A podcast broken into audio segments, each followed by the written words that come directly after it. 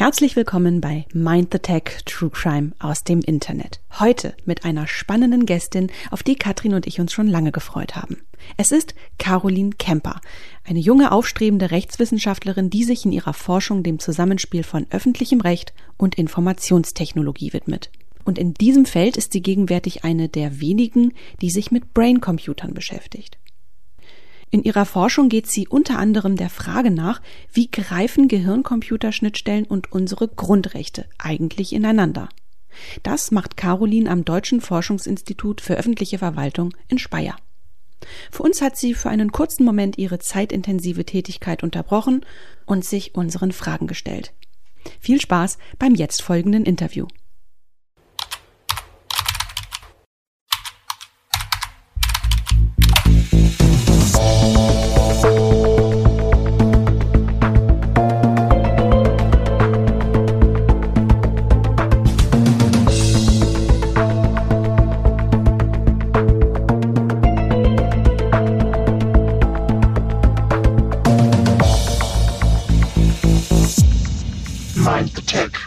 Daily Crime Podcast. Ja, ich finde das so schön, dass wir hier jetzt zusammensitzen. Ich habe dich über den Chaos Communication Kongress gesehen, Gef gefunden, gefunden und fand einfach dein Thema so spannend ähm, und habe mich so darüber gefreut, so die, dieses, dieses Thema entdeckt zu haben und bin dann auch sofort zu Isa und habe gesagt, wir müssen unbedingt mit der Caroline ein Interview machen. Und jetzt bist du da und also wie gesagt, für mich ist das der absolute Fangirl-Moment. Ich habe das Gefühl, du wirst auch ein bisschen rot gerade, kann das sein? Ja. ist ein bisschen gesunde Röte im Gesicht. Nee, sehr schön.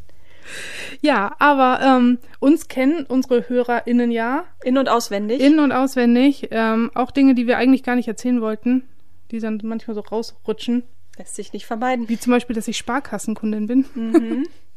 ähm, ja, aber Caroline, vielleicht magst du dich einfach mal vorstellen. Wer bist du? Wo kommst du her? Was ist so dein Werdegang? Was gab's heute zum Frühstück? Ja. Oh, ähm, Cine-Minis. Ähm, bin jetzt nicht unbedingt das beste Beispiel für gesunde Ernährung. Typisch Nerd. ähm, also, mein Name ist Caroline Kemper. Ich komme aus der Pfalz und ähm, momentan arbeite ich als Forschungsreferentin beim Deutschen Forschungsinstitut für öffentliche Verwaltung. Äh, bin von ja, meiner Disziplin her Juristin und mein beruflicher Werdegang, also ich meine, ich habe angefangen, Jura zu studieren. Äh, einer, also vor allem deswegen, weil es ein sehr, sehr vielfältiger Beruf ist. Also ich kann unglaublich, in unglaublich vielen Berufen an sich arbeiten. Ich kann äh, mich mit verschiedensten Themen auseinandersetzen. Es ist sehr, sehr leicht, andere Disziplinen auch irgendwie zu integrieren, sich so ein bisschen mit einer wirtschaftlichen Seite auseinanderzusetzen oder einer philosophischen, einer soziologischen. Und ähm, genau, das war so der, der Hauptgrund, warum ich Jura studiert habe. Ja, das finde ich spannend, weil wenn ich so an Jura denke, denke ich ja, okay, Anwalt, Staatsanwalt, Richter, Richterin. Da möchte ich aber direkt mal mit einer, mit einer Frage einsteigen, äh, reingrätschen von der Seite, ähm, wo wir doch schon bei deinem Werdegang sind, Caroline. Ähm, eigentlich könntest du jetzt in einer total schicken Anwaltskanzlei mit hochkarätigen Klientinnen sitzen, ich glaube auch einen ganz soliden äh, Gehaltscheck am Ende des Monats äh, nach Hause tragen. Aber das sieht nicht aus nach der Außenalster hier im Hintergrund, wenn ich so gucke, sondern dich zieht's eher so ein bisschen in die, äh, ich sag mal ganz überspitzt, muffige Forschungsbude. Sozusagen wahrscheinlich ein Raum ohne Fenster auch noch. Ähm, how come? Also erstmal, ich habe ein Fenster ähm, und gelbe Vorhänge, aber äh, ich habe eigentlich schon immer so ein bisschen eine Nähe ähm, zur Wissenschaft gehabt. Also habe auch schon immer mich mehr als Rechtswissenschaftlerin als jetzt als so klassische Juristin verstanden. Es lag daran, dass ich ab dem zweiten Jahr meines Studiums äh, an einem Lehrstuhl gearbeitet habe. Und es war auch jetzt nicht nur so diese Kopierarbeit, sondern ich war da schon sehr integriert in die, in die tatsächlich wissenschaftliche Tätigkeit ähm, und habe auch viele interessante Diskussionen mit meinem damaligen Chef, Professor Kremer, geführt und habe immer gemerkt, hat mich eigentlich immer zu Hause gefühlt. Es war so ein ganz intuitives, positives Gefühl und ähm, habe dann auch wirklich mit Begeisterung meine Seminararbeit geschrieben und danach auch so ein bisschen im Privaten quasi geforscht und so ein paar kleinere Beiträge und einen Aufsatz geschrieben. Und das sind einfach so Dinge, die, die sich so unglaublich natürlich für mich angefühlt haben, dass ich dachte, ach, jetzt ähm, habe ich mein Referendariat rum. Äh, erstes Examen ist äh, schon, schon jetzt eine Weile her gewesen. Ähm, jetzt äh, will ich doch noch promovieren, mich nochmal wirklich richtig in diese Wissenschaft quasi begeben und äh, das diesmal aber auch so richtig und nicht so abends und am Wochenende zu machen. Aber würdest du über dich sagen, du bist ein Techie mit ausgeprägtem Rechtsverständnis oder bist du doch Juristin, in der ein riesengroßes Nerdherz schlummert? Definitiv die Juristin mit dem Nerdherz. Also ich lasse mich unglaublich begeistern von ja, verschiedensten Themen, vor allem halt Technologiethemen. Und um diesen Intro bzw. Vorstellungspart ordnungsgemäß abzuschließen, du bist, du forschst am Deutschen Forschungsinstitut für öffentliche Verwaltung in Speyer. Kannst du noch mal ganz genau erklären, was ihr da macht, ähm, was so vielleicht auch die Schwerpunkte sind? Was wird konkret erforscht in Speyer? Also wir forschen äh, für und über die Verwaltung und jetzt denken wahrscheinlich die meisten äh, Verwaltung, das klingt ja irgendwie ein bisschen ätzend, äh, so Einwohnermeldeämter und, und solche Sachen, Steuern vielleicht noch, aber ähm, Verwaltung ist halt eigentlich alles, was irgendwie so Gesetzesvollzug bedeutet. Das heißt, ähm, in einem konkreten Fall zum Beispiel viel Polizei, also äh, polizeiliches Handeln, aber eben auch so Datenschutzbehörden oder Regulierung von Medizinprodukten ist eigentlich auch quasi Verwaltung beziehungsweise öffentliches Recht. Da geht es halt darum, dass der Staat irgendwelche Regeln hat und die müssen dann durchgesetzt werden. Und ähm, die Verwaltung befasst sich quasi, also der, der, der ganze Verwaltungskorpus ist quasi derjenige, der diese Regeln dann durchsetzt. Und genau, deswegen ist es insofern super spannend, äh, weil man eben so nah an dem staatlichen Handeln ist und äh, da auch so ein bisschen dieses, äh, ich sage es mal, Recht als Technologie, äh, diese Komponente rauskommt, nämlich diese soziale Steuerung. Äh, wir haben eine Gesellschaft, die muss irgendwie funktionieren und wir lösen quasi diese gesellschaftlichen Problematiken und äh, ja, setzen es dann auch um. Und bei uns äh, am Institut, Institut, also am FÖF, ist diese Besonderheit, dass wir einerseits wissenschaftlich tätig sind, aber andererseits auch eine Politikberatung dabei haben. Das okay. heißt, ähm, ja, also ich habe sehr viele interdisziplinäre äh, Kollegen und Teams, ähm, mit denen arbeite ich nicht so immer direkt zusammen, weil die auch in der Politikberatung ein bisschen getrennt sind, aber da haben wir halt Politikwissenschaftler, Verwaltungswissenschaftler, Soziologen und ähm, genau, die beraten dann eben auch die Politik oder ähm, forschen. Das klingt gleich schon mal viel spannender, als ja. ich dachte. Ja, Verwaltung wird immer auch ein bisschen unterschätzt. Hm. Eine Beobachtung, die ich auch gemacht habe. Ja, und du beschäftigst dich ja mit den Gehirn-Computerschnittstellen. Und da war ja auch dein Vortrag, den du auf dem Chaos Communication Kongress gehalten hast. Den verlinken wir auf jeden Fall in den Show Notes. Auf jeden Fall. Der ist sehr, sehr, sehr sehenswert. Ähm, ja, aber also, und das hat mich halt total getriggert. Ich fand das Thema einfach, also wie gesagt, so interessant. Aber vielleicht magst du das jetzt auch nochmal für uns alle erklären. Was, was fällt unter diesen Komplex Mensch, Maschine, Interaktion ähm, und was forschst du da? Genau, das Stichwort ist auch Human Enhancement Technologien, um das nochmal mhm. äh, abzurunden. Das ist ja so ein bisschen dein Schwerpunkt, darauf hast du dich fokussiert. Das stiftet jetzt wahrscheinlich noch mehr Verwirrung, deshalb umso mehr die Bitte, einmal diesen Begriff zu definieren. Was versteht man eigentlich darunter? Also ähm, zunächst meine Gehirn-Computerschnittstelle ist erstmal ähm, ja eine Schnittstelle, die halt einen Computer mit einem Gehirn verbindet. Das heißt, wir haben äh, die Möglichkeit, Gehirn auf Gehirnaktivitäten entweder aufzunehmen oder äh, auf sie Einfluss zu nehmen. Und äh, diese Möglichkeit ist quasi von einem Computer gesteuert, beziehungsweise also entweder werden die Daten an den Computer übertragen oder der Computer überträgt äh, irgendeinen Stimulierungsbefehl an die Gehirn-Computer-Schnittstelle, die dann das quasi so aufs Gehirn ein, einwirkt. Ähm, es ist quasi so diese, diese ja, sehr Science-Fiction-lastige Idee, äh, Computer und Gehirn irgendwie miteinander zu verbinden, um da eben äh, Aktionen durchzuführen, Daten auszutauschen. Also es gibt so diese Medizinprodukte-Schiene, bei der Gehirn-Computer-Schnittstellen bestimmte Krankheiten abmildern oder auch behandeln.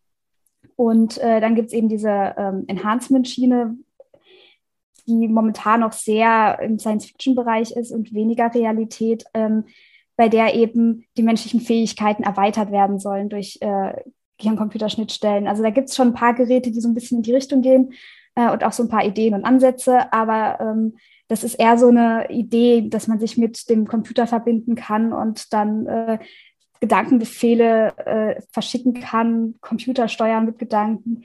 Gibt es ja auch schon so ein paar kleinere Beispiele oder auch äh, dann letzten Endes sein, sein Bewusstsein irgendwie in so eine Cloud hochladen und mit künstlicher Intelligenz verschmelzen. Also da ist schon äh, viel Fantasie auch unterwegs äh, in den Ideen, wie man sowas verwenden könnte oder wie sich sowas entwickeln, weiterentwickeln könnte. Bei mir geht ja immer das Kopfkino los. Immer wenn ich so an, an Computer-Gehirnschnittstellen denke, denke ich an so einen kleinen USB-Port, der dann so an meiner Schläfe dran sitzt. Aber so sieht das ja nur gar nicht aus, ne? Noch nicht. Noch nicht. Also es gibt so zwei größere Gruppen. Die, die eine Gruppe ist tatsächlich so die invasiven äh, Gehirncomputerschnittstellen. Da hat man so eine Art Draht. Also das ist meistens so, so ein kleiner, dünner Faden mit so ein paar Elektroden dran. Mittlerweile ist allerdings im Gespräch, da bis zu 1000 Elektroden dran haben. Also das ist tatsächlich ähm, sehr, sehr winzig, aber sehr, sehr beeindruckend. Und äh, das wird ins Gehirn eingeführt. Das ist ja so ein, ja, etwas äh, muschiges Gewebe. ähm, und ähm, kann dann dort eben äh, im, näheren Umfeld bestimmte Neuronencluster, äh, also da die, die elektrischen Impulse aufnehmen und, und auslesen, beziehungsweise auch äh, Stromimpulse abgeben. Ähm, gesteuert wird es tatsächlich aber durch so einen kleinen Computer am, am, am Schädel, also es ist wie so ein kleiner, kleiner Chip. Ähm, von daher kenne ich direkt einen USB-Port, aber äh, sowas in der Art gibt es schon. Es war früher übrigens auch im Brustbereich, weil es zu groß war für, für den Schädel. Ähm, und das wird meistens mit so nah ähm, Kommunikationsmöglichkeiten äh, wie Bluetooth oder so äh, angesteuert. Ja, cool. Vielen Dank für diesen Deep Dive. Das ist auf jeden Fall wichtig, um diese Technologie zu verstehen. Jetzt möchte ich aber gerne einmal die Brücke bauen zu dir, Caroline, und deiner Profession, denn du bist ja Juristin. Du bist ja nicht an dem Thema dran, um als Entwicklerin oder Ingenieurin sozusagen diese Technologie zu prägen, sondern du blickst ja mit einem ganz speziellen Auge drauf, nämlich mit dem Auge der Juristin. Was sieht denn die Juristin? An dem Stand, wo die Technologie heute ist, aber wo sie auch hingehen könnte, perspektivisch rechtlich gesehen gibt es da unglaublich viele faszinierende Fragen. Also da geht es schon so Richtung ähm, die Frage, ab welchem Punkt bei einem Krankheitsverlauf nimmt man so einen invasiven Eingriff vor? Äh, Fragen, was ist, wenn man das jetzt wirklich zu Enhancement-Zwecken nutzt? Äh, wie geht man damit um, auch medizinrechtlich und äh, medizinethisch? Ähm, das sind also das ist wirklich so eine ganze Bandbreite. Ich habe mich so auf die, die IT-Sicherheit ähm, bezogen, weil ich das, also ich habe mich vorher schon so mit dem Internet der Dinge so ein bisschen befasst und festgestellt, ähm, das sieht eigentlich ziemlich desolat aus. Und ähm, habe dann auch, muss ich mal ganz ehrlich zugeben, äh, in der Zeit, wo ich auch so ein bisschen in die Richtung geforscht habe, mir überlegt habe, was wären spannende Fragen zum Thema Gehirn-Computerschnittstelle und Recht, ähm, Cyberpunk 2077 gespielt und da ist ja quasi der ganze Modus des, des Spiels ist, alles kann gehackt werden, was jetzt auch gar nicht so weit weg von der Realität ist. Und da gibt es ja auch noch jede Menge andere Computerspiele, irgendwie Watch Dogs oder so, die da auch drauf Bezug nehmen. Und ich glaube eben, dass wir uns damit irgendwie so ein bisschen auch abfinden müssen. Also ich glaube schon, dass man viel tun kann, um sich abzusichern. Aber wir sollten halt nicht irgendwie glauben, dass irgendein System nicht, äh, ja, nicht gehackt werden könnte. Und ähm, in diesem Zuge dachte ich, okay, ähm, weil Gehirncomputerschnittstellen, die ja auch immer mehr vernetzt sein sollen, übrigens wie auch viele Medizinprodukte, das hat auch gute Gründe, warum man die vernetzt. Ähm, da für IT-Sicherheit zu sorgen, stelle ich mir spannend vor. Und äh, habe dann eben die Idee gehabt, auch dann könnte man ja mal schauen, wie das eigentlich rechtlich reguliert ist, also welche Anforderungen das Recht momentan an Gehirncomputerschnittstellen äh, setzt. Und auch, ähm, also diese, diese Zweigleisigkeit, nämlich einerseits haben wir halt die Medizinprodukte und die sind auch auf eine gewisse Weise reguliert. Und dann haben wir eben die ganzen anderen Produkte und wie sind die reguliert? Ja, da fällt mir sofort ähm, Thema Datenschutz ein. Ne? Da, da werden ja Daten von A nach B, wir hatten ja vorhin gesagt, es gibt auch so Bluetooth-Schnittstellen, da werden ja Daten von A nach B geschoben. Ähm, wem, wem gehören denn eigentlich die Daten, wenn ich so ein Implantat habe? Gehören die mir? Oder gehören sie der Firma, die dieses Implantat zur Verfügung stellt? Können sie dann damit machen, was, was sie wollen? Muss ich dann immer irgendwie mit, mit dem Zwinkern den AGBs zustimmen? Wie, mhm. wie funktioniert denn das eigentlich? Also man muss zunächst mal sagen, dass es kein Dateneigentum im herkömmlichen Sinne gibt. Also ich kann jetzt sagen, mir gehört dieses Buch oder diese Teekanne, die hier steht, aber ähm, eben nicht meine Daten. Das liegt daran, dass äh, eben das Buch und die Teekanne körperlich sind und äh, unkörperliche Gegenstände, da kann man halt generell kein Eigentum dran haben, da kann man gewisse Rechte haben, aber das ist bei Daten jetzt auch per se nicht geregelt. Gibt es vielleicht so ein paar kleinere Ausnahmen, aber prinzipiell ist es so, dass ähm, gerade personenbezogene Daten halt ähm, durch das Datenschutzrecht reguliert sind, also insbesondere die DSGVO und dann eben noch so ein paar Begleitgesetze. Und ähm, da ist genau geklärt, wer unter welchen Umständen welche personenbezogenen Daten wie verarbeiten darf. Um, ähm, und dementsprechend äh, findet es natürlich auch Anwendung, wenn man jetzt so eine Gehirn-Computerschnittstelle hat. Also da gibt es eben jemand, also wenn ich jetzt so eine Gehirn-Computerschnittstelle habe, ähm, dann ist halt die Frage, wie werden diese Daten, die da äh, generiert werden, verarbeitet. Da könnte es einerseits so sein, dass eben die Gehirn-Computerschnittstelle die Daten verarbeitet und die jetzt auch vielleicht an einen Arzt überträgt, der sie wiederum analysiert. Dann wäre quasi der Arzt reguliert, wie er mit diesen Daten umzugehen hat. Ist es jetzt allerdings so, dass der Hersteller auch Analysemöglichkeiten anbietet, bestimmte ähm, Medizinprodukte, zum Beispiel diese Herzschrittmacher, die übertragen auch mitunter Daten an irgendwelche Online-Repositorien. Da kann es dann sein, dass dann der Medizinproduktehersteller tatsächlich ähm, auch datenschutzrechtlich reguliert ist. Wenn er allerdings die Daten nicht verarbeitet, dann äh, in irgendeiner Weise oder da in irgendeiner Weise auch involviert ist, dann ist er eben durch die Datenschutzgrundverordnung nicht reguliert. Hm. Super, du hast gerade auch ein ganz konkretes Beispiel genannt, nämlich den Herzschrittmacher. Und soviel ich weiß, sind zum Beispiel auch Hirnschrittmacher bei der Behandlung von Parkinson zum Beispiel etwas, worauf sehr viel Hoffnung gelegt wird. Und damit, ähm, Hirnschrittmacher, äh, habe ich mir quasi selbst gerade eine Brücke gebaut zum Thema KI, künstliche Intelligenz.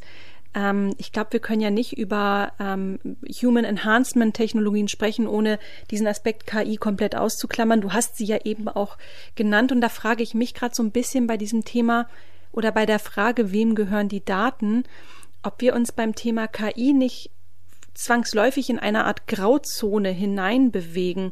Denn bei der KI machen wir uns nichts vor. Ähm, gerade bei dem Thema gehe ich mal davon aus, dass wir uns früher oder später vom klassischen Machine Learning auch irgendwann verabschieden, sondern eher Richtung Deep Learning, Sprichwort neuronale Netze gehen, Sprichwort Simulation menschlichen Denkens. Also du ahnst, worauf ich hinaus will, wenn ich so die Grauzone anspreche.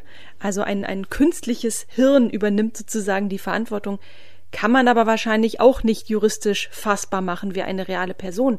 Dennoch könnte ich mir vorstellen, da tun sich ganz eigene Fragestellungen auf, oder?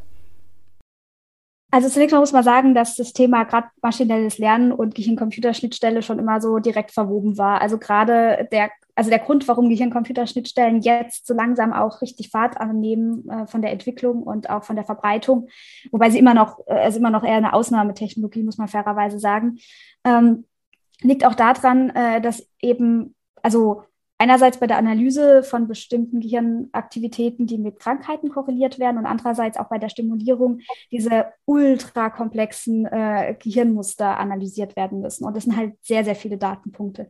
Und dann gibt es da auch nochmal Störgeräusche. Die müssen natürlich auch irgendwie als solche identifiziert werden. Und ich sage schon, äh, es geht hier um Gehirnaktivitätsmuster. Da ist natürlich Mustererkennung was Praktisches und damit eben auch äh, maschinelles Lernen und neuronale Netze. Das heißt, äh, da sind wir tatsächlich auch an einem Punkt, wo zum Beispiel voraussichtlich die KI-Verordnung, die, das, ähm, die momentan die Europäische Kommission plant, äh, auch anwendbar wäre tatsächlich. Also wir würden über Sicherheitskomponenten, die eben über ein KI-System gesteuert sind, sprechen also ich muss zugeben, ich bin da immer so ein bisschen skeptisch, weil ich an sich glaube schon, dass man sehr, sehr viel automatisieren kann mit, mit Deep Learning und, und maschinellem Lernen, aber ich bin mir noch nicht so sicher, wie weit es gehen kann, weil da eben diese Sinn, es sind halt alles nur Korrelationen und teilweise auch ein bisschen fragwürdige und ich bin mir nicht so ganz sicher, wie sehr man die wirklich relevanten Prozesse im Gehirn, die dann teilweise auch eben nichts mit Korrelation zu tun haben, äh, wie man die abbilden kann. Ja, und wo lauern denn jetzt noch mehr Gefahren? Also ich ähm, finde ja, das ist ja auch so ein, so ein, jede neue Te Technologie ist ja auch wieder ein neuer Angriffsvektor.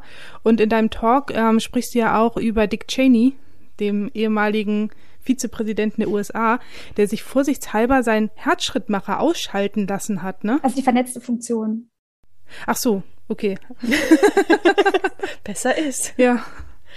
Ja, weil, weil man da hätte drauf zugreifen können, ne?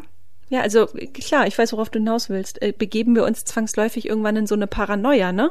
Mhm. Wenn wir als vernetzte Menschen ähm, irgendwann ja durch, durch die Gegend laufen.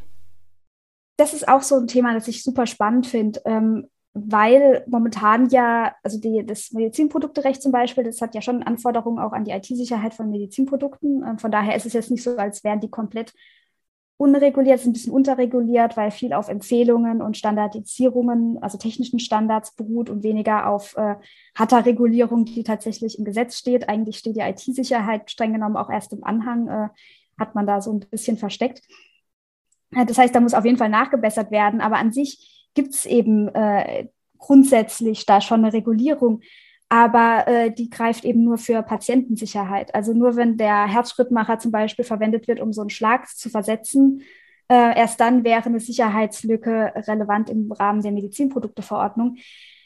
Ähm, wie man dann damit umgeht, dass eben da immer diese latente Angst bestehen könnte oder auch gerade bei Gehirncomputerschnittstellen wird wahrscheinlich selten so ein Stromschlag äh, eine, eine Person auch umbringen können, sondern da wird es wahrscheinlich auch so, also wäre jetzt irgendwie logisch zu denken, dass da so eine gewisse ähm, ja, äh, Stimulusstärke als Maximum quasi festgelegt wird, um eben auch äh, generell für die Patientensicherheit zu sorgen.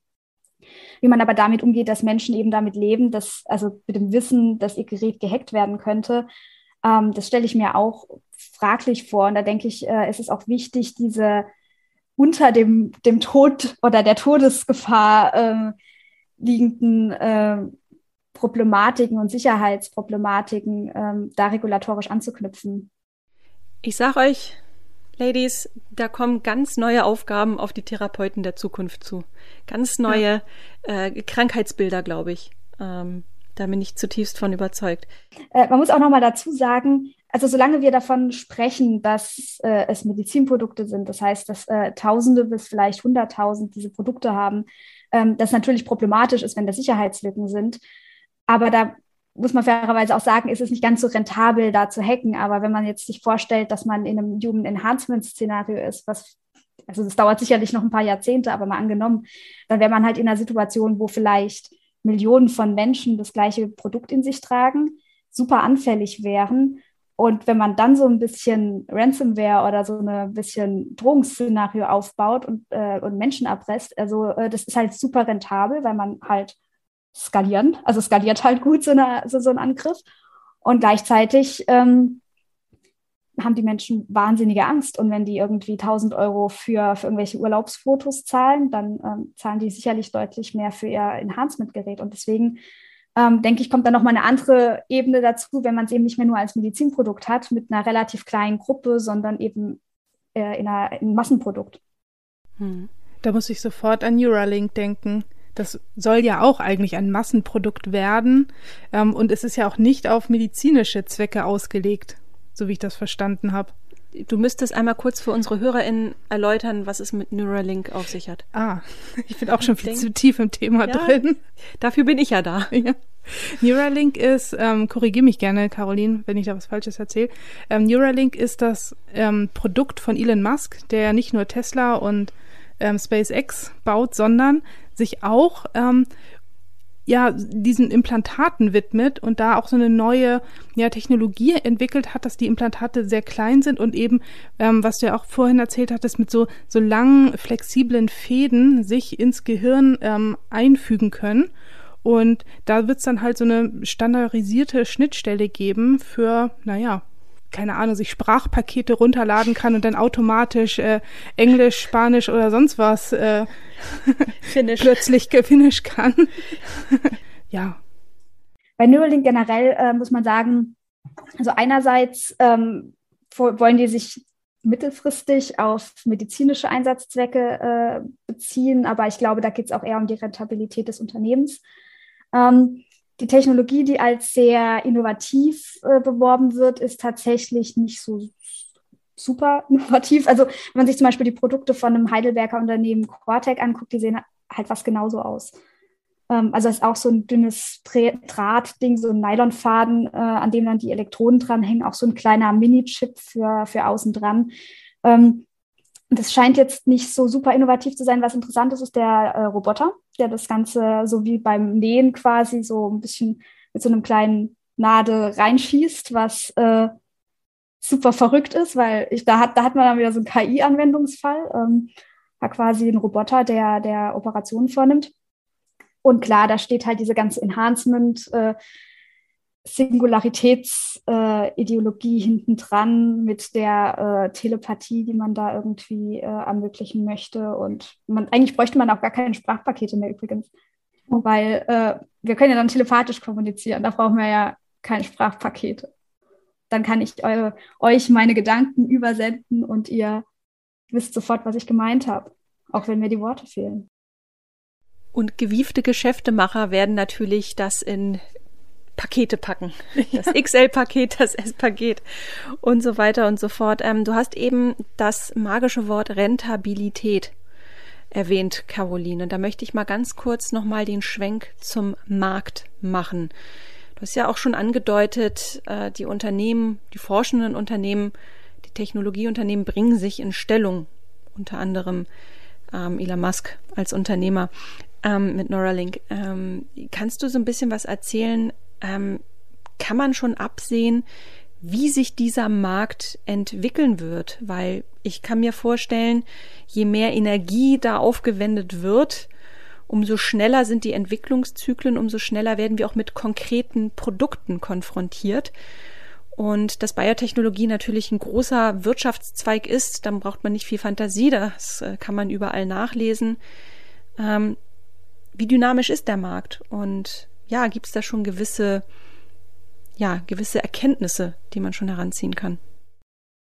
Also ich denke, man kann diesen Markt so in zwei größere Gruppen einteilen. Also einerseits hat man halt diese invasiven Gehirncomputerschnittstellen. Da sind vor allem tatsächlich äh, Forschungseinrichtungen von Universitäten oder eben ausgegliederten Unternehmen äh, auf dem Markt. Das heißt, es sind schon Unternehmen, die dann auch von Universitätsprofessoren zum Beispiel gegründet wurden. Äh, aber prinzipiell ist es noch so sehr nah an dieser Forschung dran. Neuralink ist da eine Ausnahme, wobei auch dort die Gründungsmitglieder, von denen gar nicht mehr so viele in dem Unternehmen selbst tätig sind, die sind eigentlich auch eher aus dieser universitären Forschungslandschaft. Und dann gibt es eben die zweite Sparte, das sind nicht invasive Geräte, vor allem diese EEG-Headsets, ähm, mit denen man äh, ja, also das ist wie ein Headset, wie, wie ich jetzt eins aufhab. Äh, gut sieht man im Podcast nicht, aber ähm, das nimmt dann eben zusätzlich auch noch die ähm, ja, Gehirnwellen quasi auf. Das heißt, es ist sehr, sehr grob, was da aufgenommen wird, aber kann halt schon widerspiegeln, in welchem Zustand sich das Gehirn gerade befindet. Also ist es wach, ist es aktiv denkend oder eher so entspannend. Und ähm, diese Headsets, die werden äh, aus unterschiedlichsten Gründen verkauft. Also da gibt es ähm, zum Beispiel Neurosky äh, als Anbieter, die haben halt so ein Headset, kann man sich kaufen und dann haben sie so schön einen App Store. Der ist Gott sei Dank noch geschlossen. Äh, das heißt, da kann nicht jeder äh, sein, seine App hochladen, aber äh, die bieten eben Apps an für Meditation, für ähm, ja, so, eine, so eine App zum wo man durch Blinken und durch diese Blinkaktivität, die dann eben im Gehirn irgendwelche Muster hervorruft, kann man zum Beispiel dann E-Books blättern, was toll ist, wenn man gelähmt ist. Also das sind auch wieder so teilweise Dinge, die, die sind sehr, ähm, ich sage jetzt mal, ähm, nicht Gesundheitsdaten bezogen, sondern einfach, man steuert halt quasi Computer mit Gehirnaktivität, gleichzeitig natürlich auch rehabilitativ. Das heißt, äh, Menschen, die irgendwie körperlich und gesundheitlich eingeschränkt sind, haben halt die Möglichkeit, nochmal am, am Leben wieder teilzuhaben. Auch Sprachcomputer funktionieren teilweise über EEGs. Ähm, also durchaus positiv. Und dann gibt es eben diese zweite Richtung, eher äh, Meditation. Gut, das ist, glaube ich, so eine persönliche Frage, ob man das gut findet ähm, weil tendenziell ist es natürlich schon nah an dem Gesundheitsdatum dran, was da aufgenommen wird. Ähm, richtig interessant wird es dann, wenn man Headsets sieht, wie zum Beispiel bei Emotive, äh, die Konzentration und Stresslevel ähm, messen und dann korrelieren und dann kann man das auch noch schön auswerten. Gibt es auch noch eine Smartphone-App. Und da ist man natürlich relativ schnell am Gesundheitsdatum, weil klar, Stress, psychische Probleme ist schon irgendwie problematisch, auch wenn man da jetzt so größere Daten Bestände hat. Und da gibt es eben mehrere Unternehmen, die scheinbar auch Emotive-Headsets an ihre Mitarbeiter verteilen wollen. Wie die Projekte gelaufen sind, weiß ich nicht. Ich weiß, dass SAP tatsächlich auch damit geliebäugelt hat. Mhm. Total spannend. Also ähm, da lese ich auch so ein bisschen raus oder höre ich raus aus deinen Ausführungen, ähm, wo auch wirklich die konkreten Mehrwerte liegen. Du hast ja auch gerade gesagt, Menschen, die zum Beispiel querschnittgelähmt sind. Ich denke an Menschen, die zum Beispiel ALS haben, da sehe ich zum Beispiel ganz, ganz viele Chancen. Also wirklich da im Gesundheitsbereich, wo Menschen sehr starke bis massive Einschränkungen haben. Und damit möchte ich gern schon mal so ein bisschen Richtung Ausblick beziehungsweise Richtung Ausgang ähm, mit dir gehen. Ähm, ja, in welchen Bereichen, vor allem in welchen Krankheitsbildern oder Krankheitsfeldern vielmehr, wo steckt denn die meiste Musik drin? Was meinst du, gerade auch im, Hinblick auf Mehrwerte? Wo wird es hinführen? Wo werden wir bald die Zeitung aufschlagen können oder das Online-Nachrichtenportal und die ersten Meldungen vernehmen können? Großer Durchbruch in der was auch immer Forschung. Jetzt kommen die Mikrochips fürs Hirn. Also ich glaube zunächst mal, dass es diesen äh, einen Moment nicht geben wird, sondern das wird wahrscheinlich so Stück für Stück passieren. Also was momentan äh, schon sehr präsent in der Forschung ist, ist die, äh, der Einsatz bei Epilepsie. Also einerseits äh, werden eben diese Mikroelektroden ins Gehirn gesteckt, um genau das Neuronencluster zu finden, was die epileptischen Anfälle verursacht. Und das heißt, man kann dann da so wenige Zentimeter Gehirngewebe oder vielleicht sogar noch weniger entfernen. Und äh, meistens hat man dann auch so gut wie keine Einschränkungen, statt da halt irgendwie so großflächig, wo man halt so denkt, wo es möglicherweise sein könnte, äh, da irgendwie äh, ja, rumzuschnippeln. Also das ist auf jeden Fall äh, super faszinierend, auch ähm, das äh, ja, Abmildern von Epilepsie oder auch von Parkinson-Tremoren äh, durch äh, so kleinere ja, elektrische Impulse. Ich denke, das wird sich jetzt noch ausdehnen. Sehr interessant sind auch die, psychisch, äh, die psychologischen, also ja, fast schon psychiatrischen Anwendungsbereiche bei äh, wirklich chronischen Depressionen.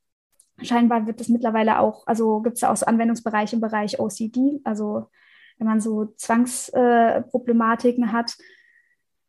Ja, die Frage ist halt, wo das dann auch aufhört. Äh, also welche Arten von psychischen Erkrankungen dann da äh, noch mit, also Migräne ist nämlich auch so zum Beispiel so ein potenzielles Anwendungsfeld, aber natürlich nur dann, wenn es wirklich also schwer und chronisch ist.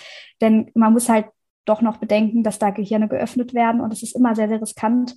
Das ist das Beispiel von einem Professor, der auch so Neurowissenschaftler war, der hat sein eigenes äh, Brain-Computer-Interface entwickelt, konnte es dann irgendwie keine Versuche finanzieren, hat sich dann selbst einoperieren lassen und hat dann erstmal irgendwie die Sprachfertigkeit vergessen, äh, ver ver verloren und konnte dann nicht mehr äh, richtig artikulieren. Das ging dann nach ein paar Tagen wieder, aber ähm, der ist halt ein Beispiel dafür, also einerseits krasser Forschergeist irgendwie, ähm, aber andererseits, äh, so eine Gehirnöffnung sollte man jetzt halt nicht machen, weil man findet, dass es irgendwie cool klingt. Ähm, von daher denke ich, also das wird sich jetzt so Stück für Stück äh, immer mehr etablieren. Ich hoffe auch, dass es immer mehr Zugang äh, gibt zu dieser Technologie, weil momentan ähm, das Ganze häufig noch über so äh, Studien und äh, Forschungsprogramme quasi läuft. Das heißt, die Patienten werden auch danach ausgewählt, ob sie äh, geeignet sind für die Versuche, die man dann auch durchführt. Also wenn man jetzt Epilepsie hat äh, und das vielleicht möglicherweise helfen würde,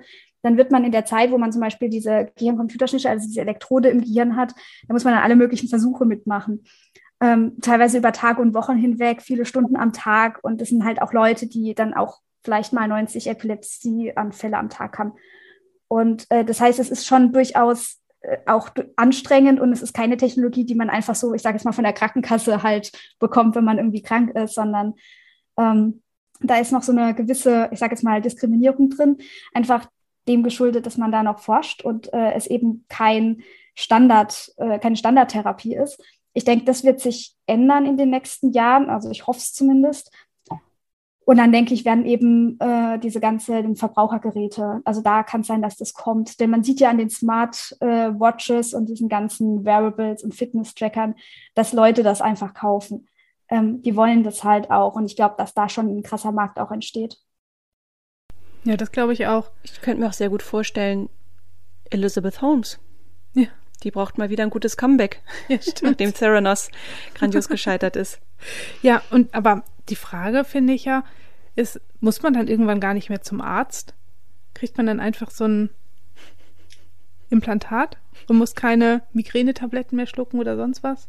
Oder so ein Universalimplantat. Ja, gegen Implantat, alle. genau, und dann wird einfach nur entsprechend der Code rübergemorst. Jetzt heute bitte äh, für die Migräne und morgen für die Übelkeit. Da gibt es tatsächlich äh, diese Idee von, ich glaube, Kurzweil, der äh, auch denkt, dass das Ganze über Nanotechnologie hinterher funktioniert, also sowohl die Gehirn-Computer-Schnittstelle als eben auch so das gesamte Leben, weil dann hat man halt kleine Nanoroboter und die gehen dann halt an die Stelle im Körper, wo es gerade irgendwie ein Problem gibt. Und äh, ja, dann äh, ist man geheilt. Also ich, ich glaube es nicht. Also ich glaube, dass der menschliche Körper und auch das menschliche Gehirn so viel komplexer sind, als wir uns das gerade ausmalen können. Ähm, aber ich finde es auch irgendwie lustig, drüber nachzudenken.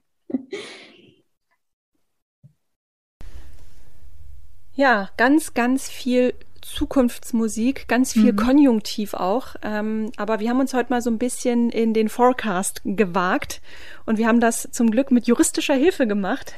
den Luxus haben wir selten.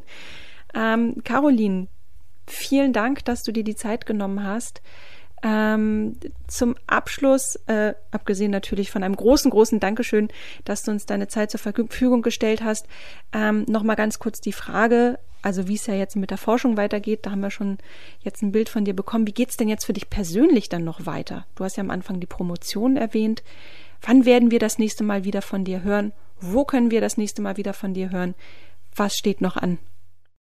Ja, also ich äh, setze mich momentan mit sehr, sehr viel Elan äh, an meine Doktorarbeit, die handelt ein bisschen ja im ähnlichen Feld. Da geht es um die Frage äh, ja der Gefahrenabwehrmaßnahmen im Bereich der IT-Sicherheit. Also wie sehr ist der Staat auch irgendwie ähm, dazu verpflichtet oder eine geeignete Person, um eben Gefahren für die IT-Sicherheit abzuwehren, zum Beispiel von Gehirn-Computerschnittstellen oder eben von industriellen Kontrollanlagen, äh, kritischen Infrastrukturen und so weiter. Ähm, das heißt, also so ein bisschen äh, verwandt ist das Thema schon. Ansonsten ähm, bin ich auf Twitter äh, semi-aktiv oder aktiv, je nachdem, wo man so die, die Grenze zieht. Und äh, ja, zwischendrin wird ich sicherlich doch das ein oder andere mal äh, von mir geben, aber äh, kann ich jetzt auch noch nicht äh, so ankündigen, außer dass ein Aufsatz zum ganzen Thema Cybersicherheit und Gehirn-Computer-Schnittstellen kurz vor der Veröffentlichung ist und wir haben auch ein Open Access ähm, Agreement unterzeichnet. Also Aber dafür sind wir ja da, sowas dann zu kuratieren, unter anderem auf Twitter oder auf anderen Social-Media-Kanälen.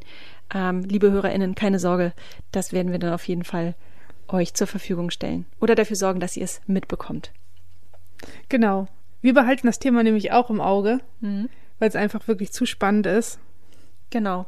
Und ja, Caroline, viel Glück bei der Promotion, viel Glück noch bei der weiteren Forschung. Und ich bin ziemlich sicher, wir werden uns auf jeden Fall nochmal hören, spätestens hier in diesem Format. Vielen Dank. Ja, vielen Dank. danke euch.